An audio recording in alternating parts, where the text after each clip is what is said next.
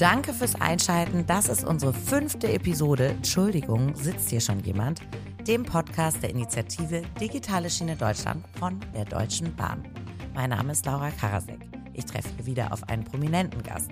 Unser Promi auf dieser Zugfahrt ist ein Topstar im Kino und im TV. Wir kennen ihn aus Filmen wie Der Wichser, Zweiohrküken und aus mehreren Tatorten. Ich freue mich riesig auf den Schauspieler Thomas Heinze. Beruflich ein Star, doch zu Hause muss er sich mit dem ganz normalen Familienirrsinn rumschlagen. Er meint, Smartphones sind eine absolute Realität in allen Familien geworden. Um eine Familienkonferenz einzuberufen, müsste man sogar den WLAN-Router rausziehen. Wir sind gespannt, was die Entwicklung der Digitalisierung für ihn noch weiter bedeutet. Außerdem spreche ich ja in jeder Folge auch immer mit einem Experten. In dieser Episode mit einer Expertin. Und zwar Tijen Onaran. Sie gehört zu Deutschlands digitalen Köpfen, ist Moderatorin, Speakerin, Kolumnistin fürs Handelsblatt und Gründerin von Global Digital Women. Sie kann uns bestens erzählen, wie Frauen gestärkt werden können, damit mehr Frauen Verantwortung und Führungspositionen übernehmen. Welche Anforderungen werden an Gründerinnen gestellt und wie sie Social Media nutzt. Jetzt starten wir diese Zugfahrt mit unserem ersten Stargast. Entschuldigung, sitzt hier schon jemand? Thomas Heinze. Wie cool, dich im Zug zu treffen. Ja, hallo. Du kannst dich gerne hinsetzen. Ich räume sogar für dich auch meine Taschen weg. Ich warte normalerweise so lange, bis es nicht mehr anders geht und der Zug so voll ist, dass ich räumen muss. Ja, stimmt. Kennst man du das? eigentlich lieber alleine sitzen. Warum oder? ist das so? Ich weiß nicht, weil man seine Ruhe haben möchte. Weil der Mensch will sonst eigentlich ungern alleine sein, aber im Zug ist man nicht so. Will Ich- man da arbeiten oder ist das. Also es gibt zwei Mhm. Möglichkeiten für mich. Entweder ich sitze im Zug und möchte alleine sein, dann belege ich auch immer den Nebenplatz Mhm. mit Taschen. Oder aber ich gehe in den Speisewagen und da werde ich ganz gerne angesprochen und unterhalte mich mit den Menschen. Wirst du erkannt? Wirst du angesprochen und die Leute sagen dann, Mal so, ich habe sie so. gesehen. Siezen sie dich oder duzen sie dich? Ja. Äh, wahrscheinlich unterschiedlich. Ja. Ich achte da gar nicht so drauf, aber ich bin eigentlich jemand, den man eher duzt. Habe ich jetzt auch einfach gleich mal gemacht. Ja, es ist mir auch Ist ja- unangenehm ist, aufgefallen. Hast du gleich bemerkt. Aber freust du dich, wenn du erkannt wirst, oder ist das mehr so, dass es einen auch manchmal nervt? freue mich äh, total, weil ich bin des, deswegen bin ich Schauspieler geworden. Ich bin ja nicht Schauspieler geworden, irgendwie, damit mich keiner sieht. Also ähm, wenn jemand mich anspricht, dann bedeutet das ja, dass er meine Arbeit gesehen Mhm. hat und darüber freue ich mich immer. Bekommst du auch manchmal Kritik? Also gibt es auch Leute, die die ansprechen und sagen, oh, das letzte fand ich aber nicht so doll oder so? Oder, oder, Ja, oder aber dann äh, immer nur dann, wenn sie mich mit Kai Wiesinger verwechseln. Was Wirst du- häufig du vorkommt. mit dem öfter ja, das kommt häufig vor, aber das ist nicht der Kai gegenüber. Das war jetzt nur ein blöder Witz auf seine Natürlich, Kosten. natürlich. Machst du lieber Theater oder lieber Film oder lieber Fernsehen? Oder kannst du das gar nicht so sagen? Mm, Das kann ich so, naja, also äh, klar, ich kann äh, die Unterscheidung machen zwischen Fernsehen und Kino. Ja. Mhm. Also da mag ich natürlich lieber Kino. Das liegt aber einfach daran, dass man mehr Geld hat, also zur Verfügung hat Mhm. für den Film. Und das äh, macht sich bemerkbar in der Drehzeit. Also man hat einfach sehr viel mehr Drehzeit. Ähm, Ist nicht alles so man, eng. Man kann einfach genauer und, und Mhm. ausführlicher arbeiten und konzentrierter daran gehen. Äh, beim Fernsehen muss es eben dann auch manchmal ein bisschen schneller gehen und dann ist auch mm, das Tagesprogramm ganz schön Okay. vollgestopft. Aber ähm, jetzt vor der Kamera arbeiten im Vergleich zum Theater, das kann man äh, so nicht vergleichen, weil es einfach grundsätzlich unterschiedlich ist. Liebe es, auf der Bühne zu stehen, mache es leider viel zu selten. Ähm, ich habe jetzt, glaube ich, vor zwei Jahren das letzte Mal am St. Pauli-Theater gespielt. Ah, wie cool in Hamburg. Ja. Ist es denn so, spielst du lieber einen Bösewicht oder lieber einen Kriminellen oder am liebsten, weiß ich nicht, äh, bist du am liebsten komisch oder ja, Ganz ehrlich, also im, scheint im mir ein Grunde genommen, lustiger Zeitgenosse zu sein. Nein, das täuscht. Ja. Also äh, das ist ganz seltsamer. Ich habe angefangen mit Komödien. Also ich habe ja wahnsinnig viele Komödien Ja, ich weiß, daher kenne ich dich auch. Dann haben äh, irgendwelche Leute die grandiose Idee gehabt, mich völlig konträr zu besetzen, Mhm. gegen zu besetzen als Bösewicht. Ähm, das macht auch Spaß. Kommt immer ganz drauf an, wie gut die Rolle geschrieben ist. Und ähm, Hast jetzt du im Moment hätte ich jetzt zum Beispiel mal wieder Lust auf Komödie. Ah ja, weil du zu viel jetzt den, Jetzt habe ich schon ganz schön Bad oft Guy. irgendwie, ich habe ja die Serie Blochin mit Jürgen Vogel mhm. gedreht und da war ich dann schon sehr böse. Wir haben jetzt gerade in Hamburg auf dem Filmfest äh, den, das letzte Kapitel vorgestellt. Es gibt noch ein letztes Kapitel, das die Geschichte dann zu Ende bringt. Und das ist schon alles sehr düster. Ich glaube, mir würde so eine, so eine böse mehr Spaß machen. Aber wie gesagt, mir fehlt es an Talent. Es hat einfach nicht gereicht. Bist du da ganz sicher, ja? Ich habe es mal versucht. Ich habe mal auch in Hamburg am Thalia Theater gespielt. Hm. Ödin von Horvath, Glaube, Liebe, Hoffnung. Ach, ja. unter Flimm? Unter Jürgen Flimm, ja. ja. Und ähm, ich hatte einfach nicht das Talent. Ich hatte sehr großes Lampenfieber auch, muss ich sagen. Ja, Hast gut, du, kämpfst du damit gar dazu. nicht? Doch, ähm, tatsächlich, Lampenfieber gehört irgendwie immer dazu. Ja. Ne? Also das hat man, ähm, äh, das ist auch ganz gut, weil man das kann man auch irgendwie produktiv machen, aber es gelingt nicht immer. Ich hatte jetzt gerade äh, so ein Erlebnis, da, da ging das völlig in die Hosen. Aber wobei es war weniger Lampenfieber, sondern es war wirklich so ein Supergau, wie man ihn äh, immer befürchtet. Den habe ich Im erlebt. Ernst? Ja, ich war Erzähl. beim äh, Opus Classic ähm, ja. äh, als Laudator. Mhm. Also ich bin eingesprungen für jemand anderen. Ähm, wie, wie, viel, wie, viel, früher wurdest du gefragt? Also, äh, einen Tag vorher. Okay. So und dann haben die mir, aber das war eben eine zwei Seiten Laudatio, weil es eben mhm. für zwei Preisträger äh, mhm. gleichzeitig war und äh, auch mit Namen, die gar nicht mehr so leicht über die Lippen gehen. Mhm. Also äh, Sheiko äh, ja, jetzt ist es schon wieder. Kenny Mason, genau. Shaiko Kenny Mason heißt er und Lisa Badjashvili heißt mhm. sie. Also bist du äh, das dann erstmal ja. beschäftigt sich fast ausschließlich mit den Namen. Na, jedenfalls habe ich diese Laudatio, die habe ich mir natürlich ausgiebig angeguckt und dann haben die noch am Tag kurz vor der Verleihung gesagt, ja, hier haben wir noch eine Passage, die nehmen wir noch rein. Ähm, das hat sich Lisa Badjashvili gewünscht okay. und so weiter. Also, dann also die darf man nicht mal selber schreiben, seine eigene Laudatio. Ich bin ja. entsetzt. Ja, doch, die, die kannst du dir natürlich anpassen, aber ganz ehrlich, hätte nicht genug gewusst ja. über die beiden ja. Künstler, als dass ich äh, die selber hätte mhm. schreiben können. Jedenfalls äh, war dann die Probe habe ich mich hin, äh, hingestellt und äh, bei der Probe, ich hatte halt eben Karten, den kannst du ja auch im Notfall ablesen. Ne? Mhm. Ähm, und das äh, habe ich mir angeguckt und ich sagte irgendwie so, ist das Licht so bei der Verleihung, weil ich kann dann die Karten hier nicht lesen. Da ist ja ein Schatten direkt, direkt auf mhm. meinem Papier und so. Nein, nein, nein, nein, das ist ähm, nur Probenlicht. Äh, bei der Veranstaltung ist das natürlich anders, war aber nicht anders. Mit anderen Worten, ich stand mit diesen Karten da und konnte nichts lesen Konntest? und musste alles so mir zusammen. Das war so grauenvoll, weil da, und das konnte ich dann eben auch nicht mehr kontrollieren, also das, was anfangs Lampenfieber ist, wurde einfach pure Panik. Ja. So, und ich, läuft dir dann der Schweiß oder wie? Ich, ich war wirklich schweißüberströmt danach. Der, der lief mir wirklich so das ist die Stirn eine schreckliche runter. Situation. Das Einzige, was ich wirklich lesen konnte, weil das war so, so riesengroß und das musste man auch ablesen, war die Jurybegründung. Okay. Und die war so groß geschrieben, dass ich die eben auch ohne Lesebrille lesen konnte. Und da gab es auch keinen Teleprompter oder sowas? Ja, aber da, damit muss man ja umgehen können. Also ich ähm, kann damit nicht umgehen. Ich äh, habe da verzweifelt. Ich habe da wirklich in meiner Verzweiflung auf das Ding geguckt und dachte, ich weiß überhaupt nicht, wo ich da gerade bin.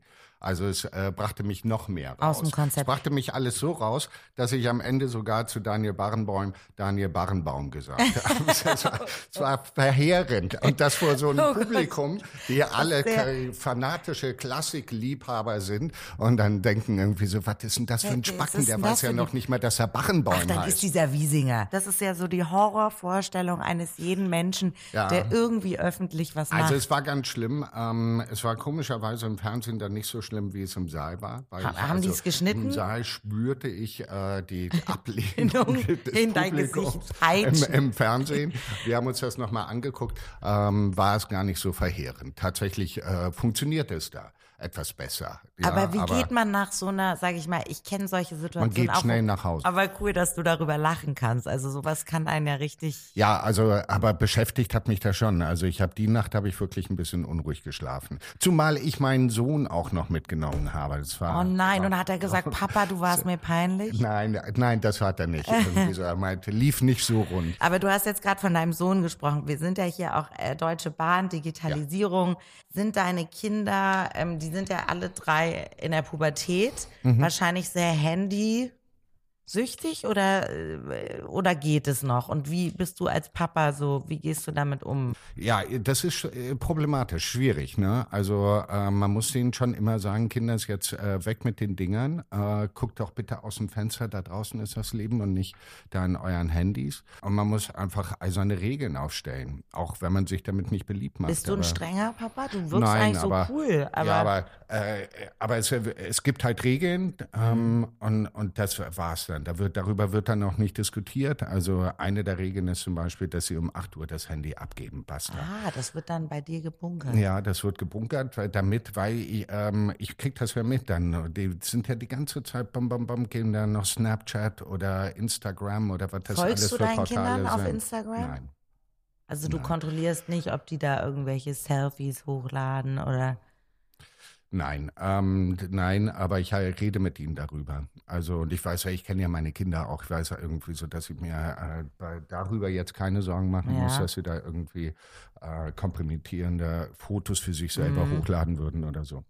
Aber ähm, also das äh, beim Essen gibt's natürlich auch keine keine Handys am Esstisch und so. Bist Also- du denn selber in sozialen Netzwerken? Oder was hältst du so ja, von Social ich, also ich Media? habe äh, ich hab, ähm, sowohl eine private als auch eine äh, offizielle Seite auf Mhm. Facebook. Aber ähm, das ist auch alles, beziehungsweise meine Tochter hat mich bei Instagram angemeldet. Ah, Ja. und, und Ähm, lädt auch Fotos von dir hoch?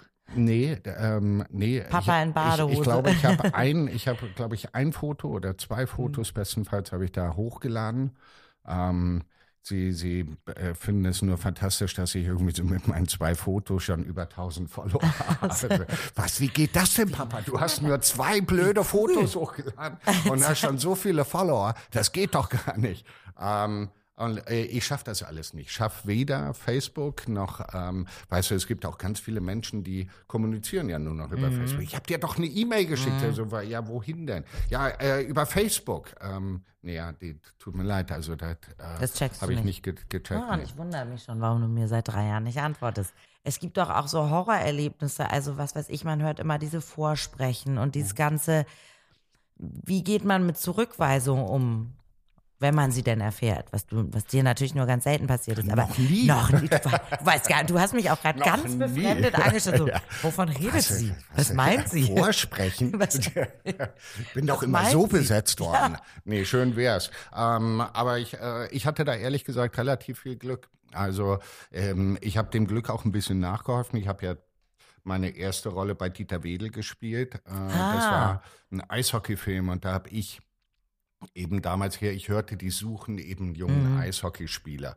Äh, ich konnte mal gerade, also wenn überhaupt, so zehn Meter auf dem Eis Mhm. Schlittschuh laufen. Und bin aber hingegangen und habe gesagt, ich hätte drei Jahre Eishockey gespielt und so. so, Und da waren die ganz begeistert. gelogen. Ja, total. Hast wahrscheinlich auch zehn Fremdsprachen in deinem, in deinem Resümee Ja, oder in, ja, deinem, genau. in deinem Lebenslauf.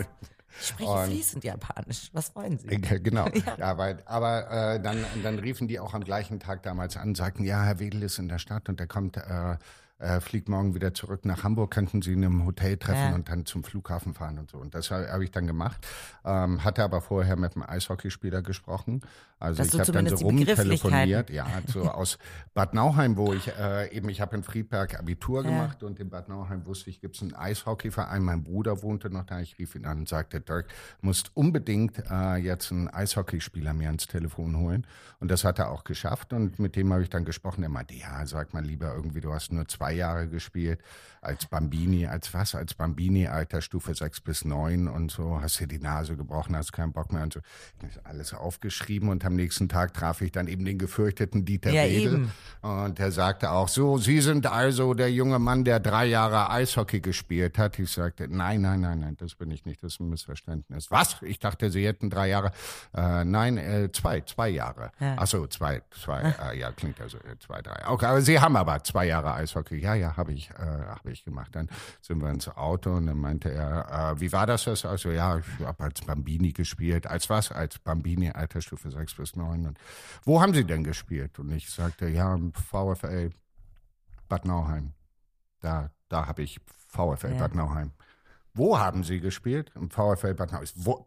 Das glaube ich Ihnen nicht. Wo haben Sie gespielt? Ich sage, im VfL Bad Nauheim Hm. äh, habe ich gespielt. Das ist so ein kleiner. Ich weiß, wo das ist. Wissen Sie nicht, woher ich komme? Aus Bad Nauheim. Nein. Das war so, das war so grauenvoll. Nein, aber da hast ich, du was- ich oh saß Gott. da hinten in, in diesem Taxi drin und dachte, das kann doch nicht wahr sein. Das kann nicht wahr sein, dass der jetzt direkt Aus aus, diesem Nauheim. Ort kommt. Und er so, ist denn der Platzwart noch da? Der, wie heißt der dann? Der, der, der, ich sagte, ja, ich weiß, wen Sie meinen. So ein, Der, der, der. ähm, der hat so ein bisschen gräuliche Haare und so einen grauen Kittel oder so, wie ich mir halt einen Platzwart vorgestellt habe. Und der so, ja, ja, der, der ähm, Kovacek ist denn der äh, noch da? Ich sag, ne, Kovacek genau so hieß er, Ja. ja, keine Ahnung. Ich, ich war ja jetzt auch schon, Herr Donnerwetter, Bad Nauheim, das ist ja wirklich toll. Und dann ähm, habe ich eine, eine Woche später habe ich ihm vorgesprochen. Das Ja. lief super. Und er sagte immer wieder, "Ha, super, ich sag nur Bad Nauheim. Und, so. und dann meinte er, ja, aber das Vorlaufen können wir jetzt nicht machen. Er ist in zwei Wochen wieder da. Dann machen wir das Vorlaufen auf dem Eis. Und äh, ich bin direkt ins Eisstadion gefahren, habe mir Schlittschuhe gekauft und habe dann jeden Tag sechs Stunden geübt. Und nach zwei Wochen hieß es dann, nee, er schafft es wieder nicht, aber in zwei Wochen ist er dann wirklich da. Ja. Und das ging über ein halbes Jahr. Da bin ich natürlich wie ein junger Gott auf dem Nein. Eis hin und her getanzt.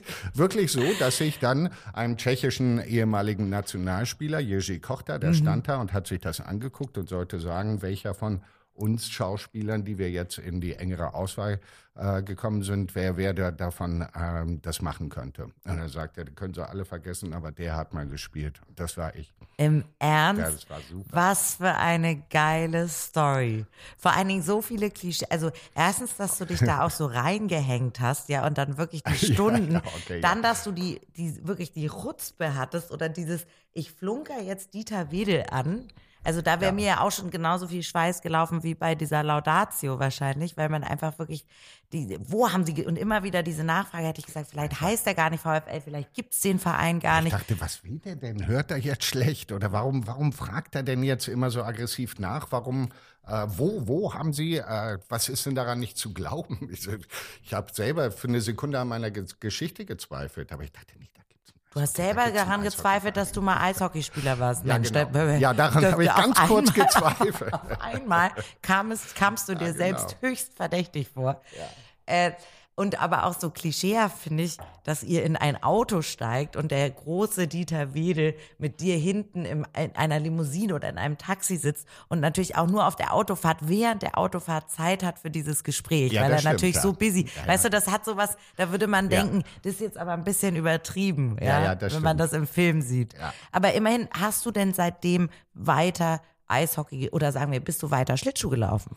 Naja, wir haben, ähm, die haben mich dann noch mal drei Monate mit dem EC Hedos damals trainieren lassen, ähm, in Vorbereitung für den Film. Und dann haben wir ein halbes Jahr in der Tschechoslowakei damals eben noch, Ja. ähm, im Lada Boleslav haben wir dann noch mal ein halbes Jahr gedreht und äh, da waren wir äh, wirklich auch permanent auf dem Eis. Das heißt, du bist jetzt der Traumpapa, weil du gehst mit deinen Kindern Schlittschuh laufen. Nee, ich habe mit denen äh, tatsächlich bislang nur äh, Inline-Skaten mit Hockeyschlägern und einem Tennisball.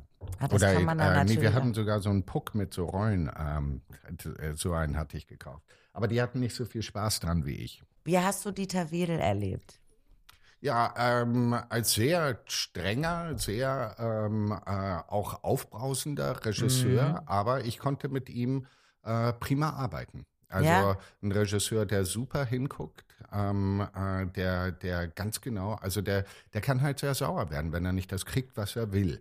Ähm, und ich hatte, ich hatte am ersten Drehtag war es wirklich so, das war der schlimmste Drehtag meines ganzen Lebens, Gott sei Dank, weil er fragte immer, was spielen Sie eigentlich da? Und ich dachte, was, ich muss, ich war immer in so einer Erklärungsnot und wusste gar nicht irgendwie, was da jetzt nicht dran zu erkennen ist und so. Und am zweiten Tag habe ich ihm gesagt, wissen Sie was, das macht keinen Sinn. Ich pack lieber meine Sachen, gehe jetzt wieder auf meine Schauspielschule und Sie suchen sich irgendeinen anderen Idioten, den Sie 60 Drehtage lang fragen, was spielen Sie eigentlich da? Also wenn Sie das nicht sehen können und, und ähm, das ist so ein Mechanismus, der wirklich prima funktioniert hat. Wenn man ihm einmal so eine Sch Mhm, äh, Schranke Stoppschild, ja. aufweist, dann, ähm, dann geht das. Dann, Also äh, du warst damals weil er, weil er sagte dann, bevor Sie abreisen, tun Sie mir noch einen Gefallen. Ich sagte, ja, was denn? Spielen Sie es noch einmal? Ja gut, äh, weiß nicht, ob das Sinn macht, aber ja, ich spiele es gerne noch einmal, weil ich gerne spiele. Mhm. Und das habe ich dann gemacht und dann sagte er, sehr, sehr gut. Und ab dem Moment konnte man wirklich hervorragend mit ihm arbeiten. Ja? aber dich hat das nicht, hast du es nicht, ich würde es, glaube ich, so persönlich nehmen oder so als demütigend empfinden, wenn du vor diesem ganzen Team, da sind ja immer wahnsinnig viele Leute und jemand sagt, was spielen sie denn da eigentlich? Wird Ja, man da nicht kurz, zweifelt man da nicht an sich selbst oder wird man kurz wütend oder weiß ich nicht, denkt, oh Gott, vielleicht habe ich es nicht drauf. Ich meine, du warst damals noch an der Schauspielschule. Das heißt, du, war, du, du musst ja ein gutes Selbstwertgefühl haben, um das auch auszuhalten, oder? Das stimmt. Und das hat man nicht unbedingt, wenn man von der Schauspielschule kommt, weil die, Lehr die Schauspiellehrer machen auch nichts anderes, als die ganze Zeit äh, das in Frage stellen, was man da macht. Aber ähm, eigentlich es war, war nun wirklich keine schwere Szene. Also das, äh, ich, ich bin eben so ein äh, Eishockeyspieler, der so an der Schwelle äh, ist richtig ganz nur noch ganz äh, Eishockey zu spielen, aber noch zur Schule geht und ich brauche halt Nachhilfeunterricht. Das ist etwas, da, da brauche ich jetzt nicht, also da so viele Möglichkeiten zu spielen Mhm. Okay, gibt's, gab's da gab's, nicht. gab's da nicht. Äh, und ich habe es nicht verstanden und es hatte auch tatsächlich was mit der Kameragröße. Also die waren halt sehr nah auf meinem Gesicht, Mhm. aber ich ähm, hatte noch nie vor einer Kamera gestanden und äh, habe halt große ausladende Bewegungen gemacht. Der Kameramann wusste gar nicht, wie er mich irgendwie so reinschwenken ja. soll. Und, äh, Herr Heinze, Sie sind wieder nicht im Bild. ja, ja, ge- genau. Und das war ein äh, tschechischer Kameramann. Ähm, der, der kon konnte weder Deutsch noch Englisch. Ähm, der konnte mir das auch nicht sagen. Und Dieter Wedel hat's mir halt nicht gesagt. Das war so unangenehm. Und je mehr er mich fragte, desto mehr hampelte ich natürlich Mhm. rum, weil ich immer größer spielte. Und das war, es war eigentlich eine fatale Schraube. Aber äh, wie gesagt, am nächsten Tag habe ich dann einfach gesagt, das macht so keinen Sinn. Also dann lassen wir es. Aber woher hast du da diesen Mut genommen? Also hast du nachts wachgelegen und gesagt, ich und dir gedacht, ich muss ihm das jetzt sagen, ich kann so nicht arbeiten, lieber spielen. Weißt du, weil du hattest dich ja, reingehängt. Du hattest sechs Monate lang Eishockey oder sagen wir Schlittschuhlaufen gelernt. Du warst ja. Ja. sehr weit gekommen. Dann warst du gecastet für Dieter Wedel. Das stimmt. So, dann, äh, das wirft man ja dann nicht einfach so weg. Es wäre ja alles für die Katz gewesen, dein ganzes schönes Ja, aber so, so hätte es auch keinen Sinn gemacht. Weißt du, es hätte einfach keinen Okay. Sinn gemacht. Und jetzt, äh, also so, so masochistisch bin ich auch nicht veranlagt, dass ich irgendwie das wirklich 60 Mhm. Drehtage lang äh, mir, über mich ergehen lassen würde. Was machst du als nächstes? Jetzt hast du gerade äh, abgedreht. Jetzt schreibe ich gerade im und, Moment. und zwar, Ich ähm, habe eine zehnteilige Serie entwickelt, ähm, die ähm, aber, da, aber da, darüber kann ich jetzt gar nicht so wahnsinnig viel sagen. Okay. Aber ich habe eine schade. zehnteilige Serie entwickelt ähm, und äh, die habe ich einem Produzenten gegeben, den ich ganz toll finde. Mhm. Und der hat sich das durchgelesen, meinte, das ist super, ich möchte das gerne machen lassen. wie cool, ich gratuliere. Und, und wirst du auch selber glaube, das werde ich mitspielen? jetzt dann einfach mal machen. Wirst du ja, auch spielen? Ja, ja. Nee, ich habe es für Kai geschrieben. Kai muss jetzt auch mal Schlittschuh. Es Der geht um einen Schlittschuhläufer. übrigens, ne? ähm, hat ja auch eine eigene Serie. Äh, Die sehr gut, die entwickelt. gefällt mir sehr gut. Der Lack ist ab. Die, äh, ja. Ähm, aber ist es so, wie schreibst du? Bist du da sehr diszipliniert, wenn du Drehbuch schreibst? Also hast du so ein Büro dir gemietet? Ich meine, du hast drei Kinder. Wo, wie Ja. kommst du zum Schreiben? Ja, ich habe ich hab so ein Büro, ich habe es auch nicht alleine äh, geschrieben, ich habe es mit der Mutter meiner Zwillinge, mit Nina Ah. zusammen äh, geschrieben, Nina Kroniger. Und äh, die ist sehr viel disziplinierter als ich und tatsächlich ähm, ist das ein ganz, ganz großes Problem für mich, dieses ähm, mich nicht äh, ausschließlich darauf zu konzentrieren. Und es geht auch nur dann, glaube ich, wenn man nicht, ah, ich drehe dann nächste Woche Mhm. in Köln und dann äh, fliege ich irgendwie nach, was weiß ich wohin Mhm. und drehe da nochmal und dann muss ich noch das machen und so. Hast du mal Regie geführt? Oder Nee. hättest du mal Bock drauf? Ah, Ich äh, weiß es nicht. Also Nina sagt immer, ich äh, müsste es unbedingt machen. Ähm, aber ich glaube, ich, äh, also ich weiß nicht, ob ich ein guter Regisseur wäre, weil ich wäre wahrscheinlich die Art Regisseur, die ich wirklich hasse, nämlich ähm, die, die gibt's aber eigentlich Okay. vorwiegend nenn am uns, Theater. Nenn Ich- uns Namen, nenn uns Namen. Nee, das sind die, das sind die, die immer irgendwie so, ja, nee, du musst das anders machen. Komm, guck mal, wie ich's mache. Und dann so selber. Ah, machen immer vor. So selber Vorspiel. Ich stelle mir dich als so einen ganz angenehmen Kollegen vor, ehrlich gesagt. Oder kannst du auch mal am Set ähm, oder in der Produktion einen ich will jetzt nicht das A-Wort, ein Grobian sein? Oder neigst du zu Jezorn oder sowas? Ich, ich kann, ich kann wenn es äh, mir wirklich auf den Wecker geht, kann ich sehr laut werden. Ah ja? Ja, ja ähm, aber ich versuche das natürlich zu vermeiden, weil es auch nie gut ist, ähm, weil es auch das ganze Team verunsichert. Also ich habe es tatsächlich in meiner Jugend, ähm, mal, also in meinen jungen wilden mhm. Jahren, habe ich es echt so weit getrieben, dass ich, aber, aber davon war ich auch überzeugt, dass das einzig Richtige ist, habe ich dem Regisseur gesagt, ich will dich nicht mehr am Set sehen. Ich, ähm, ich, ich muss mich hier auf meine Rolle konzentrieren und auf meine Arbeit. Ich will dich nicht mehr sehen am Set. Du irritierst mich und du bringst mich immer vollkommen raus. Alles Müll, was du mir zu sagen hast. Ich will dich hier nicht mhm. mehr sehen. Ja, aber Krass. ich bin ja der Regisseur. Ja. Ich sage irgendwie so, ja, und du wirst nicht mehr am Set erscheinen. Äh, du kannst gerne jemanden schicken, aber dich will ich nicht mehr sehen haben wir, äh, verstehst du das nicht? Der so, ja, nee, aber das geht ja nicht. Ich bin ja, ich sag irgendwie, und ich bin der Hauptdarsteller. Und wir haben jetzt schon zwölf Tage gedreht. Was meinst du, wer Was von uns kostet? beiden geht? Also, Krass, du bist ja. Äh, dann, ähm, ich weiß nicht, ob ich Respekt habe oder kam, Angst. Der kam, der kam immer so, äh, der, der, der, wurde dann immer morgens, äh, ging der eben ans Set, in, dann in irgendeinen Nebenraum, wenn wir in der Wohnung waren. Oder, ja. Den habe ich dann auch nicht mehr gesehen während der Dreharbeit. Ach, der hat das ernst genommen. Ja, ja, klar. Das war auch äh, nicht, also das, das war auch besser, dass er das ernst genommen hat. Es ist aber natürlich, wie du sagst, auch eine auswegslose Situation, weil du hast schon eine gewisse Zeit gedreht, die alle wissen, was so ein Drehtag kostet. Ja. So, du, du weißt dann auch, du bist in dem Moment unersetzbar eigentlich. Also das ja. ist, ist ja das eine, gut, halt, eine ganz geile Macht auch, die man dann hat. Ja, äh, in den heutigen aber, Zeiten, aber wo alles austauschbar ist, ja. Mir ging es aber nicht um die Macht, mir ging es einfach wirklich ja. um meine Rolle, weil es war eine Komödie und er wollte tatsächlich irgendwie die zu, zu einem absoluten Suppenkasper machen, die Figur. Und da hatte ich keine Lust drauf. Das wollte ich so nicht. Richtig so. Ist ja auch mein Gesicht dann am Ende. Natürlich, genau, du ja. hältst es ja auch hin und dann sagen die Leute, was für ein Depp. Mhm. Was ist der Heinz für ein Pausenclown? Das geht, geht halt nicht. nee, richtig.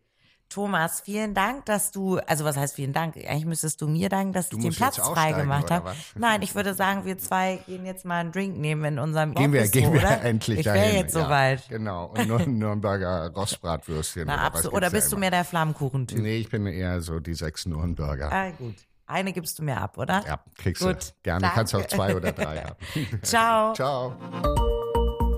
Bevor ich jetzt unseren Experten für Digitalisierung in dieser Episode treffe, möchte ich euch gern auch die Website zur digitalen Schiene Deutschland ans Herz legen. Mit allen Infos auf www.digitale-schiene-deutschland.de. Eine der Experten in Sachen Digitalisierung ist Tijen Onaran. Erstmal herzlich willkommen, Tijen. Ich freue mich. Du bist als Expertin heute zu Gast. Ich freue mich riesig, dass du da bist. Ich verfolge dich schon ein Weilchen. Ich dich auch. Wie so ein Stalker.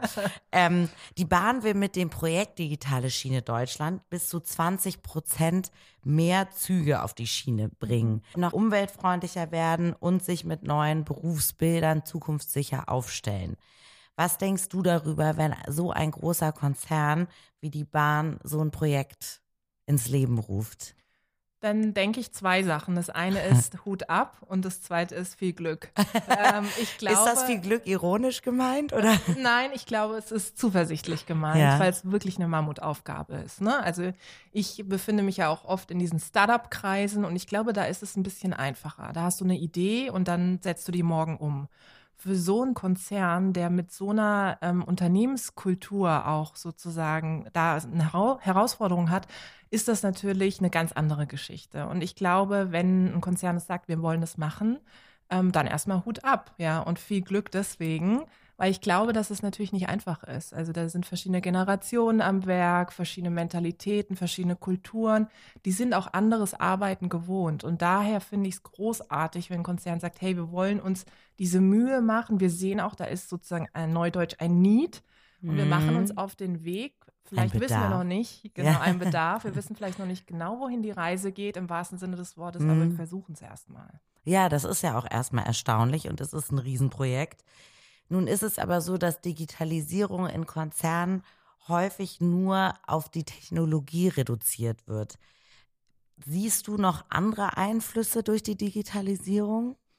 Absolut. Also ich glaube, dieses ganze Thema IT-Infrastruktur ist ja das eine, aber viel wichtiger ist natürlich, die Leute irgendwie mitzunehmen. Ich habe es äh, gerade eben angesprochen, wenn gerade verschiedene Generationen zusammenkommen, ist es natürlich auch wichtig, diejenigen mitzunehmen, die vielleicht nicht besonders digital affin respektive sozialisiert sind. Ja, mhm. das heißt einfach zu sagen, was bedeutet eigentlich Digitalisierung? Das heißt nicht nur, dass ich jetzt auf einmal programmieren lernen muss, das ist eigentlich viel zu eng gedacht, sondern das bedeutet, dass ich verstehen muss, was für neue Technologien kommen Blockchain, Big Data und wie sie alle heißen. Mhm. Was heißt eigentlich künstliche Intelligenz für meinen Bereich?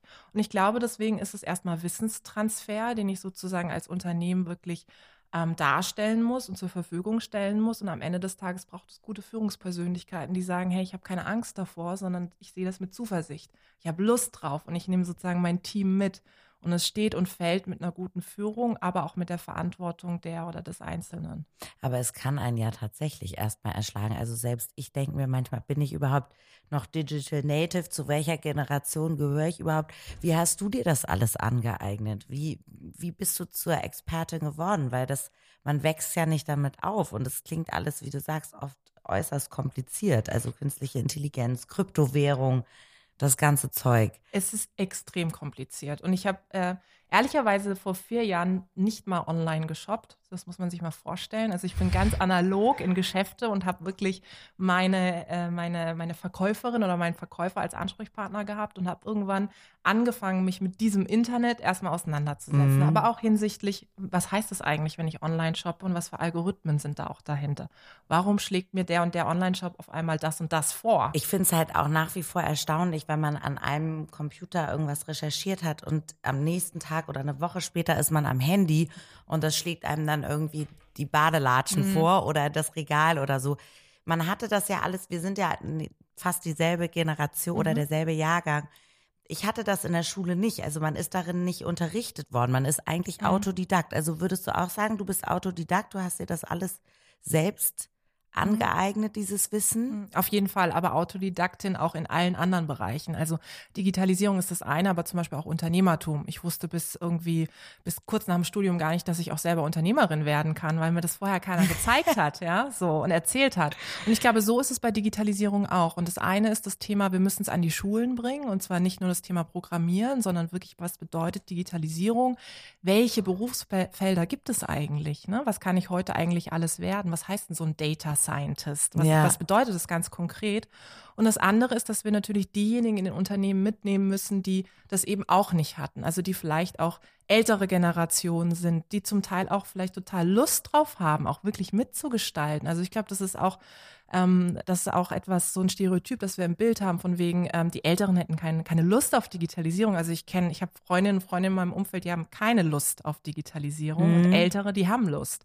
Und ich glaube, am Ende des Tages müssen die Unternehmen den Rahmen stellen, aber jeder muss für sich selber auch schauen, was ist sozusagen sozusagen das, was ich dazu beitragen kann? Wo kann ich mich ganz konkret weiterbilden?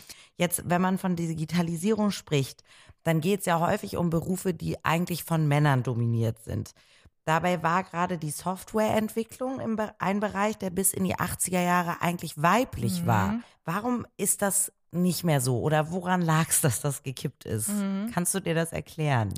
Ich versuche mir das sehr häufig zu erklären, ehrlich gesagt, weil ich gerade denke, ähm, äh, okay, es gab so tolle ITlerinnen, Ada oder so, die da wirklich Vorreiterinnen waren.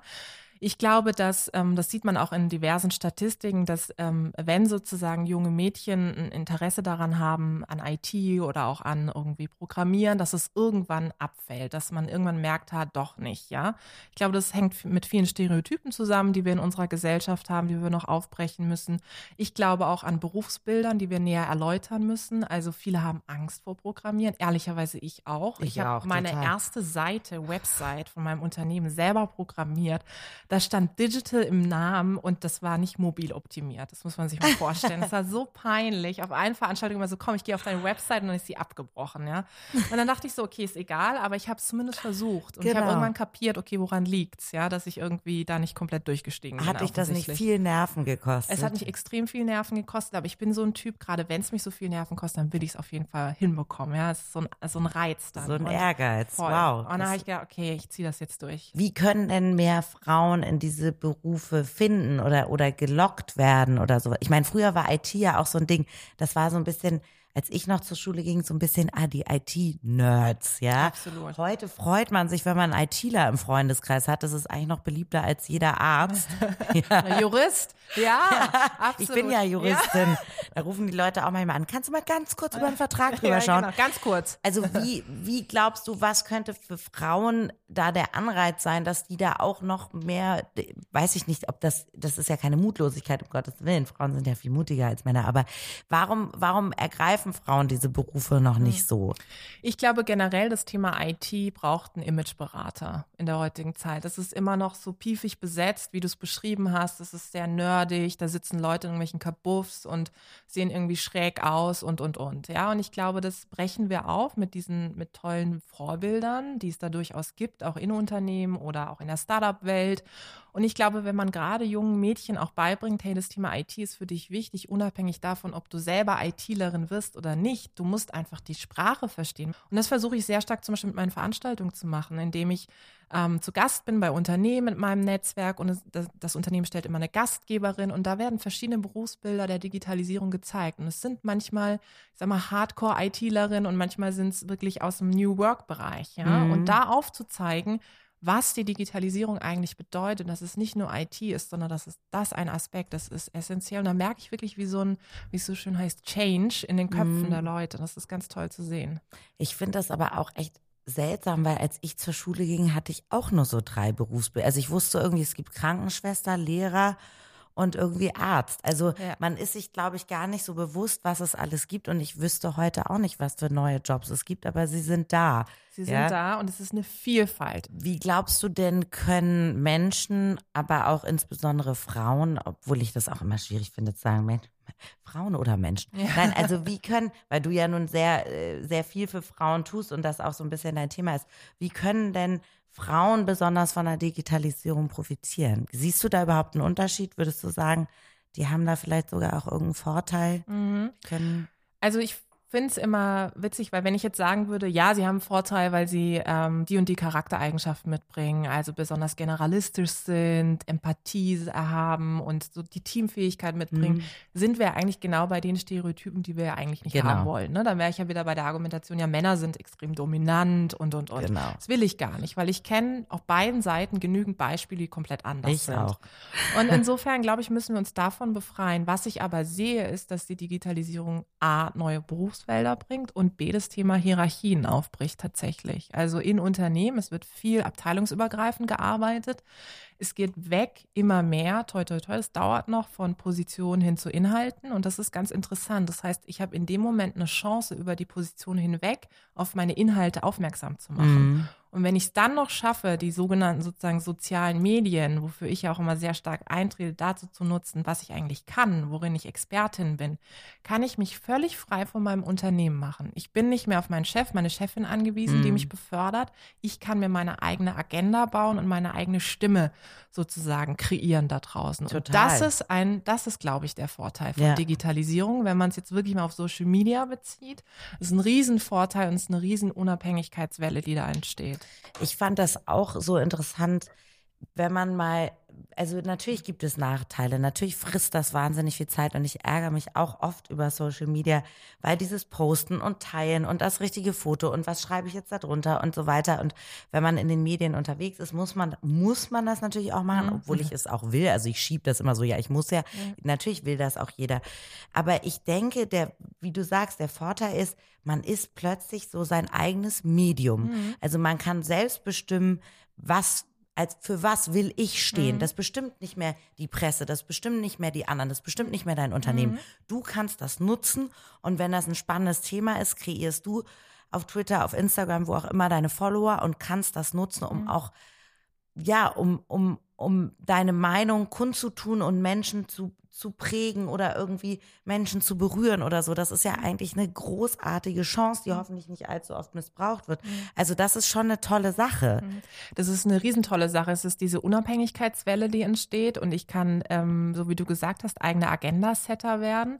Das bedeutet aber auch für Unternehmen, ich kann eigene Agenda-Setter werden. Also bevor ich eine klassische Pressemitteilung schicke, machen das ja viele Unternehmen, dass sie ihre sogenannten Corporate Influencer, also Mitarbeiter mhm. als Botschafter, dazu nutzen, dass die diese Botschaften da draußen verteilen. Und ich kann natürlich die Geschichte hinter der Geschichte zeigen. Also zeigen, wie entsteht eigentlich ein Projekt, wie entsteht eine Statistik, wie entsteht eine Zahl, Daten, Fakten und so weiter und so fort.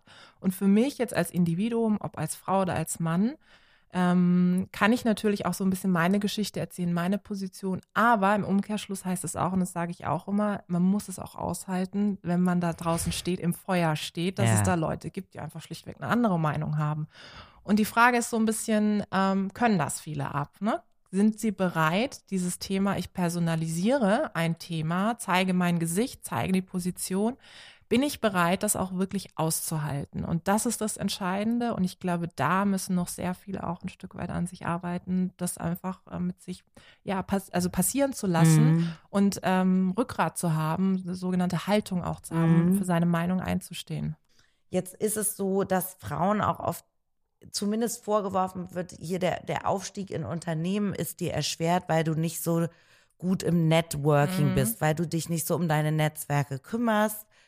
Frauen oder vielleicht ja, ist es auch ein anderer Opportunismus, den Männer dann haben, die sich eher dann verbünden und der Chef sagt zu dem jüngeren Typ, ey, du bist jetzt hier mein Zögling und ich bin dein Mentor und ich nehme dich unter meine Fittiche. Weiß ich nicht, ob das stimmt.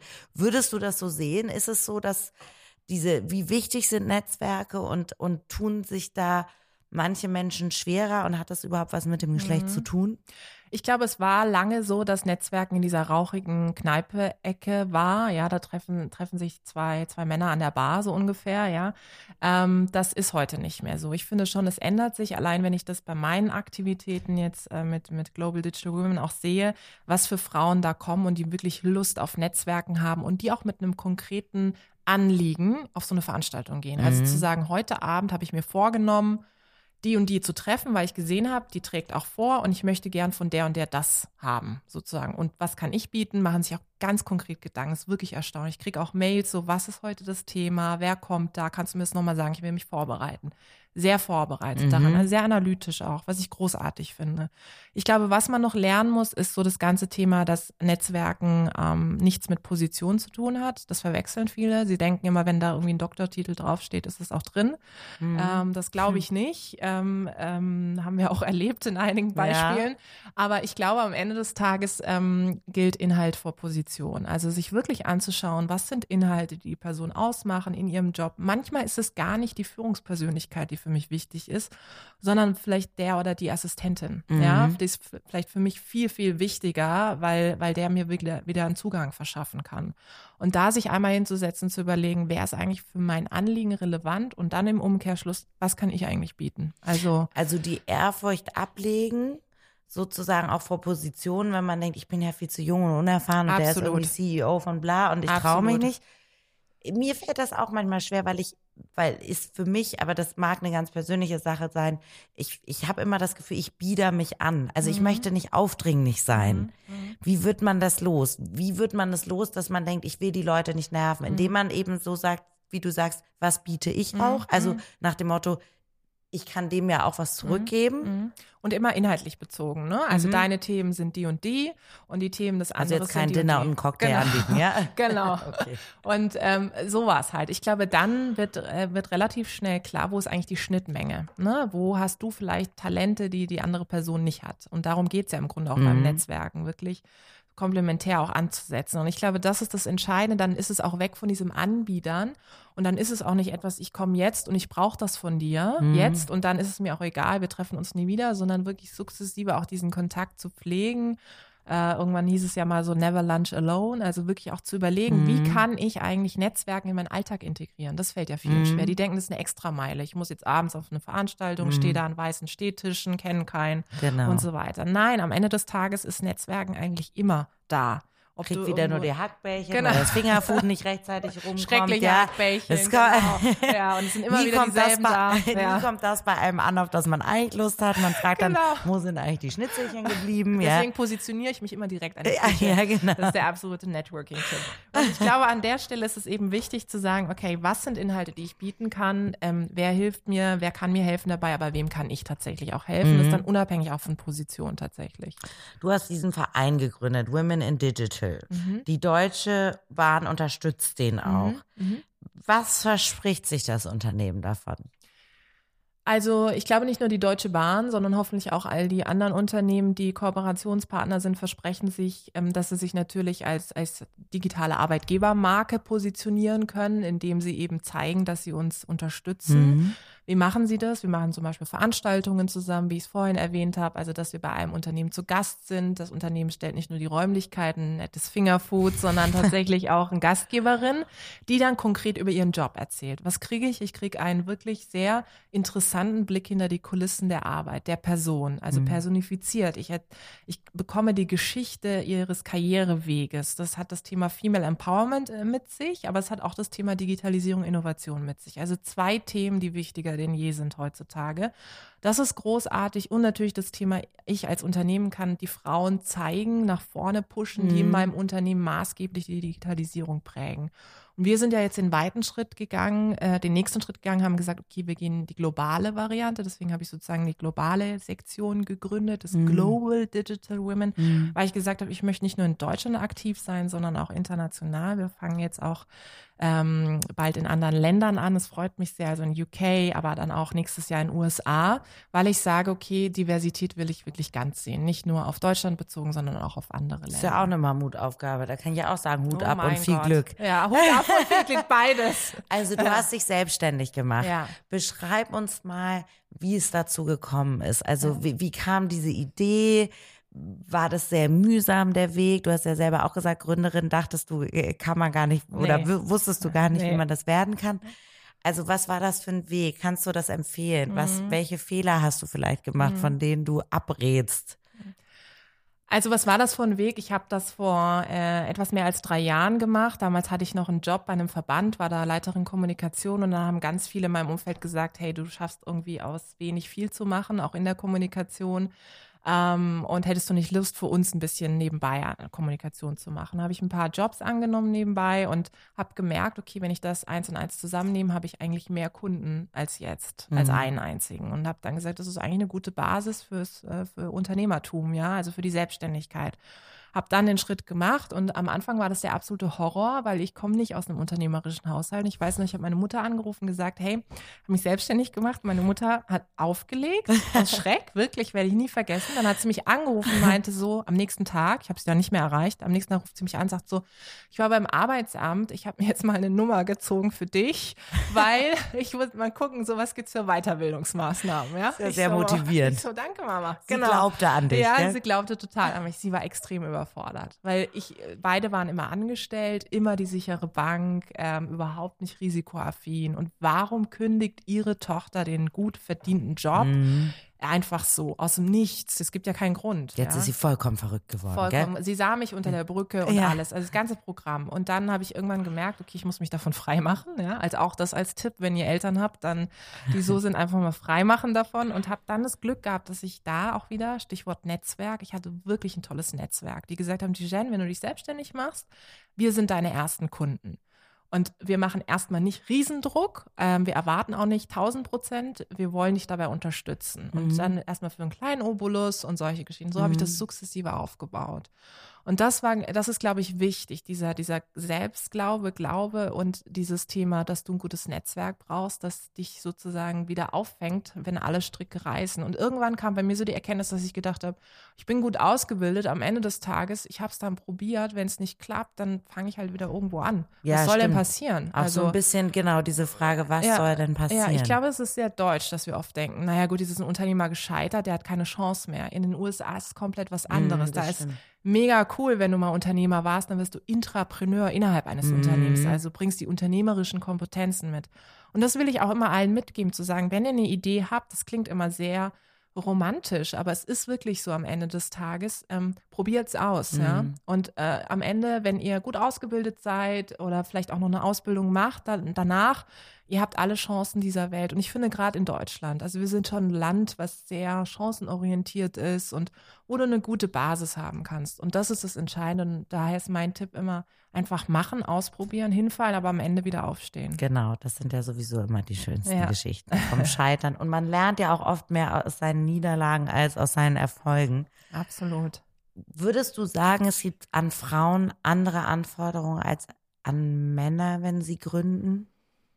Ah, ich glaube, dass wir immer noch ganz viele unterschiedliche Bewertungskriterien haben von Frauen und Männern. Und das nervt mich auch manchmal ehrlicherweise. Du liest irgendwie einen Artikel und denkst dir so, okay, jetzt bei einer Frau geht es wirklich so darum, welchen Lippenstift hat sie an, wie sehen die Haare aus, was hatte sie für ein Outfit an. Und dann kommt es irgendwann mal dazu, was mhm. sie eigentlich macht. Mhm. Bei einem Mann hättest du das erstmal nicht. Das hat sich ein bisschen aufgebrochen, ja. Also äh, wir hatten ja zum Beispiel auch bei der Christian Lindner-Kampagne auch mal das Thema, ja. Mhm. Äh, wie sah er aus auf den Plakaten? Fand ich übrigens echt mal gut. Da habe ich gedacht, danke. Ja? Endlich, endlich muss sich einer das auch mal endlich, anhören. Ja, genau. Ja. So und ich glaube, wenn wir davon wegkommen, dann kommen wir auch weg von diesen Zuschreibungen und Beschreibungen. Dann wird es auch einfacher. Und natürlich ist der Punkt, in dem Moment, wo es um Vereinbarkeit, Familie und Beruf geht, ist es immer noch sehr stark mit Frauen verknüpft. Mhm. Deswegen ist es zum Beispiel so, dass ich bei meinen Veranstaltungen, die ich mit meinen Frauennetzwerken mache, wenn ich eine Veranstaltung zum Thema Vereinbarkeit, Familie und Beruf machen würde, würde ich immer ein diverses Panel nehmen. Also auch mhm, Männer, natürlich. die davon erzählen, mhm. wie es ist, Vereinbarkeit Familienberuf. Und ich glaube, das ist die Falle, von der wir uns, und da nehme ich mich auch selbst nicht raus, als Frauen auch rausnehmen müssen, zu sagen, nee, wir emanzipieren uns. Das ist nicht nur ein Frauenthema, sondern genau. das ist ein ganzheitliches mhm. Thema. Und natürlich die Politik und die Wirtschaft müssen sich auch davon freimachen, zu sagen, es ist völlig in Ordnung, wenn man Mann sagt, ich stecke zurück oder ich mache Teilzeit oder ich mache meinetwegen Family Mann. Mhm. Also, das ist völlig fein, ist doch in Ordnung. Ja. Du fährst sicher auch viel Bahn oder bist viel unterwegs. Mobiles Arbeiten, wie gelingt dir das? Wie nutzt du das? Hast du immer einen Laptop dabei? Also wenn es geht, nutze ich die Bahn, weil ich muss sagen, für mich ist es ähm, das beste Transportmittel. Auch die neue Strecke nach München. Äh, ich habe ich hab wirklich gedankt, ja, weil ich gedacht habe, Gott sei Dank. Mit dem Flieger ist es ein Problem, bis du beim Flughafen bist, eingecheckt, ausgecheckt. Du hast deinen Laptop aufgeklappt, dann bist du schon wieder gelandet. Also es ist für mich eigentlich ein guter Coworking Space, wenn ja. du so willst, ja, Stichwort. Ähm, und ich glaube, ähm, es ist für viele Leute ein guter Ort, um zu arbeiten und auch zu Netzwerken. Also wie viele Leute ich schon getroffen habe, wie viel, mit wie vielen Leuten ich schon über Twitter mich in der Bahn verabredet habe, zu sagen, hey, ich fahre übrigens die Strecke, ach, ich auch, oder ich habe dich am Bahnsteig sehen, äh, stehen sehen, mhm. lass uns doch in dem und dem Abteil treffen, was mir schon alles passiert und das finde ich es find großartig, aber ich glaube, so fürs Arbeiten, gerade wenn du selbstständig bist, ist es für mich das ideale, der ideale Ort. Ich kann auch ziemlich gut arbeiten in der Bahn. Ich kann wirklich super arbeiten. Kann ich kann auch super abschalten halten, sch schreiben. Ich schreibe auch viele Artikel. Und wo sitzt du, erste oder zweite Klasse oder Bordbistro? Mm, also Bordbistro finde ich immer ganz toll. Ähm, Wenn es geht, versuche ich mich da auch zu verabreden. Ähm, und dann variiert es tatsächlich. Also es kommt so ein bisschen drauf an, ähm, auch ob ich mal irgendwie einen Gutschein habe oder was auch immer, ja. Aber so Bordbistro ist so mein Mittelpunkt. Da findet man mich. Ich dich bald finde. Auf jeden Fall. Zum, wir verabreden zum uns Gespräch. Da. Wir ja. verabreden uns. Ich muss bald zurück nach Frankfurt. Vielen Dank für das Gespräch, Tijen. Danke dir. Vielen Dank fürs Zuhören bei Entschuldigung, sitzt hier schon jemand? Dem Podcast der Initiative Digitale Schiene Deutschland von der Deutschen Bahn. Wenn euch der Podcast gefallen hat, freuen wir uns riesig, wenn ihr ihn euren Freunden, Kollegen oder Sitznachbarn weiterempfehlt oder vielleicht hinterlasst ihr uns auch eine positive Bewertung bei iTunes. Abonniert uns auch gerne bei Spotify.